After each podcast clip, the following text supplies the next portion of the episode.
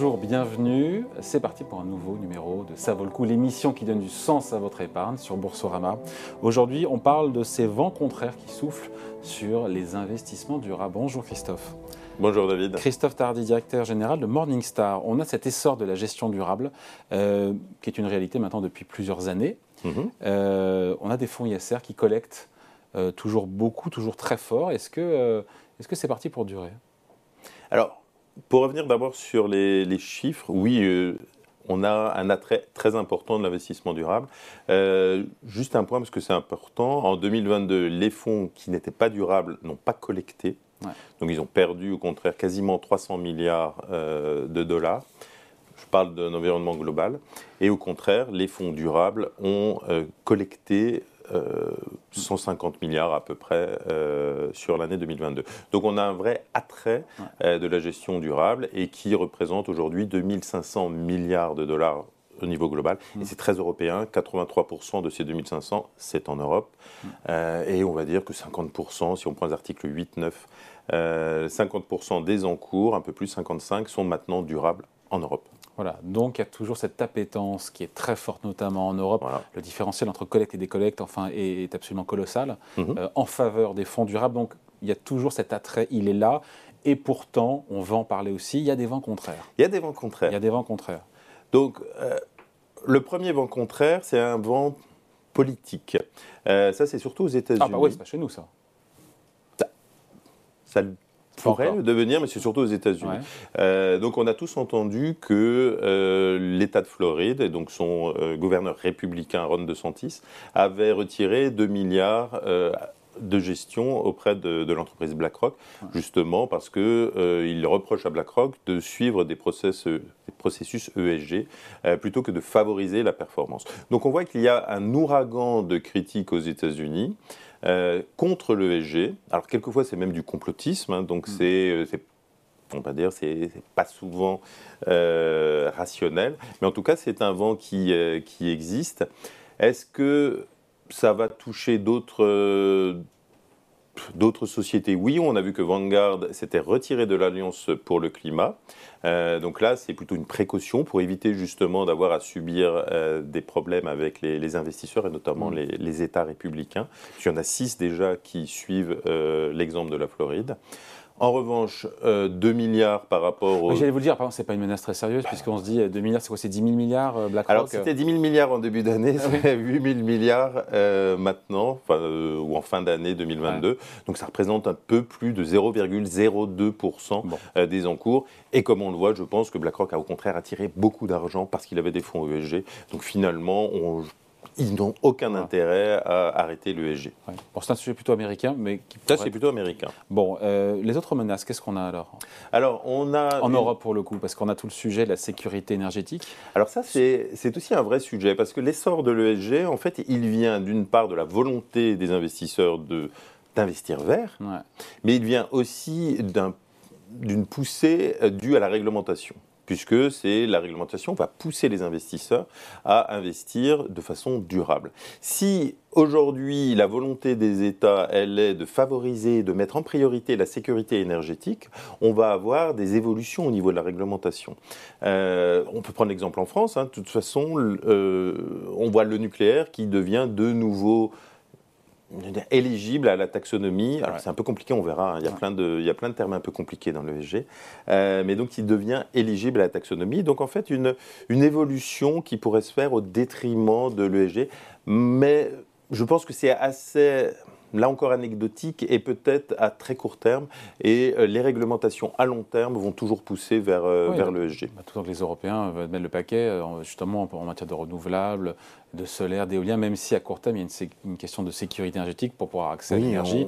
On, le comprend, on a envie de se chauffer, on a envie de rouler, on a envie de, de, pouvoir vivre tout simplement. Donc il faut faire coexister les deux, les deux temporalités à la fois de court terme, de sécurité et de transition énergétique à moyen long terme, même s'il y a urgence. Euh, mhm. autre menace, on en parle souvent, mais elle est toujours là, le greenwashing, encore une mhm. fois, des mauvaises pratiques, euh, notamment marketing, euh, qui, font parfois tache d'huile ou qui nuisent à, la cause. Alors, le, greenwashing, qu'est-ce que c'est? C'est prétendre qu'on fait de l'investissement durable. Mm. et en fait, on ne le fait pas. Mm. Donc ça touche aussi, bien pardon, les sociétés de gestion que... Enfin, on le fait pas ou on le fait de manière homéopathique et diluée on peut, oui. En tout cas, il n'y a pas un engagement euh, important euh, sur l'ESG. Donc, en quoi c'est une, une menace pour l'investissement? Alors, d'abord, c'est une menace en premier pour les investisseurs qui peuvent ne pas croire ce qu'on leur dit. Mm. Et donc, du coup, ils se retirer en disant mais non, moi ça ne, ça ne veut rien dire tout ça. Et puis aussi, euh, au-delà d'un risque de réputation, puisque c'est, je dirais, le, premier risque pour une société qui fait du greenwashing, il y a maintenant un risque même juridique. On a vu DWS qui a été perquisitionné. Filiale de gestion d'actifs de la Deutsche Bank. Merci, euh, merci David. Euh, donc, il a été perquisitionné, je crois que c'est au mois de juin euh, cette année. Donc, on a vraiment maintenant, on envoie la, on envoie la police maintenant. Donc, on est à un niveau supplémentaire. Et du coup, on voit que cette fois-ci, ce sont les acteurs de la gestion qui vont dire, oh là là, je vais peut-être revenir un peu en arrière. et c'est ce qui se passe avec les articles 8 et 9 de la réglementation SFDR. Donc, SFDR, réglementation européenne, qui est pour but euh, comme je vais le dire rapidement, pour but de, euh, de donner plus d'informations aux investisseurs sur les fonds. Et donc, du coup, il y a les articles 8, article 9. Article 9 qui sont les fonds les plus verts, ou en tout cas les plus engagés, les plus durables, et les fonds article 8 qui sont les fonds intermédiaires par rapport aux articles 6 qui ne sont euh, pas du tout engagés dans un mm. processus durable. Et donc, on a vu depuis septembre 2022 qu'il y a à peu près 310, 315 fonds euh, en Europe qui sont passés de l'article 9 à l'article 8, donc qui ont rétrogradé euh, dans cette classification. Et pas, cette fois-ci, ce n'est pas anecdotique, anecdotique parce que ça représente 40% des encours des articles 9, donc euh, 170 milliards. Euh, c'est pour ne pas être, on va dire, c'est pas c'est pour rattraper par la patrouille. C'est ça, rattraper ce que je veux dire, rattraper par la patrouille, c'est ça. Donc exactement. Donc euh, après, c'est toujours vertueux. Moi, je trouve que c'est positif, c'est-à-dire que on va avoir là encore une réglementation et on l'a vu l'AMF euh, ces derniers jours qui veut aller plus loin, plus loin par exemple dans les noms des, des fonds. Donc ceux qui devront, ceux qui pourront pardon utiliser le terme ISR, le terme ESG, le terme durable, devront vraiment répondre à un et ça va dans le bon sens. C'est un ça contraire, va tout à fait et en même temps, c'est une opportunité aussi de clarifier un peu les choses, de clarifier les bons élèves des moins bons. Et, exactement. Et en plus, je dirais, c'est le reporting qui a été mis en place maintenant, puisqu'au début, c'était je déclare mes fonds. Et maintenant, donc, on voit euh, ce qu'ils doivent déclarer. Donc, ces déclarations vont euh, provoquer, je dirais, des, retours en arrière. Et donc, c'est plutôt, euh, c'est plutôt positif. Bon, après, pour, euh, je ne sais pas si c'est un vent contraire, mais pour le commun des mortels, pour l'investisseur, pour l'épargnant, pas facile de s'y retrouver entre les labels, les appellations, les méthodologies. Euh. Bon, après, c'est quelque chose de naissant qui doit se structurer aussi. C'est tout à fait ça. on est au début d'une normalisation, d'une harmonisation de toutes ces normes. Il y a un jargon que je pourrais utiliser, ODD, PAI, taxonomie, quelque chose que l'investisseur ne, comprend pas, même l'investisseur professionnel. Mm. On espère qu'il le comprenne, mais en tout cas, il faut, euh, il faut se pencher dessus, il faut une formation pour comprendre ce que ça veut dire. Donc on a tout un jargon qui est difficile et qui vient je dirais, enfin, c'est contraire à l'objet de la réglementation qui est plus de transparence, plus de simplicité.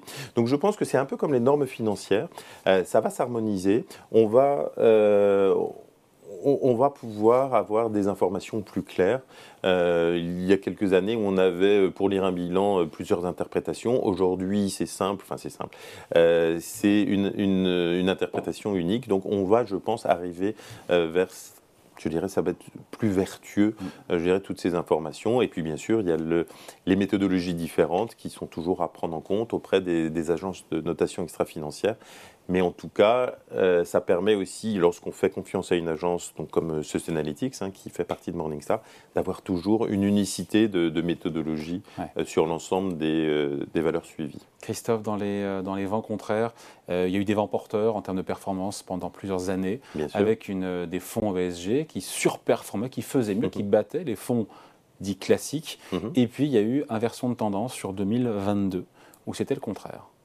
Alors, on, peut prendre un indice pour, euh, pour démontrer ses performances et contre-performances. Donc, je vais prendre le Morningstar Eurozone, donc, euh, qui prend en compte les, actions de, la, zone Eurozone, euh, donc, et son équivalent ESG. Mm. Et donc, je prends mes chiffres. On a eu, en 2020, on a eu 9, 9 pour l'indice basique de base, donc non ESG, et au contraire 14%. Donc 5 points de, 5 points de, surperformance pour l'ESG. En 2021, 3 points simplement, ce qui est énorme hein, quand même, hein, entre 14 et 17%, donc une très bonne année 2021. Et 2022, au contraire, on a et dans moins le rouge 2%. Et dans le rouge. Et dans le rouge, moins 17 pour la partie basique, et moins 19 pour la partie. Donc 2 points, 2 points en défaveur. 2 points de, de, moins. Et ça, ça s'explique euh, surtout parce que bah, la par une analyse sectorielle. Oui plus que la crise énergétique, en fait, on peut mettre. Il y a des secteurs qui sont plus ESG que d'autres, plus vertueux que d'autres, plus durables. Euh, les techs, les, la communication, par exemple, est, un secteur plus vertueux. Donc en 2020, 2021, euh, avec la crise du Covid, un boom sur ces secteurs. Au contraire.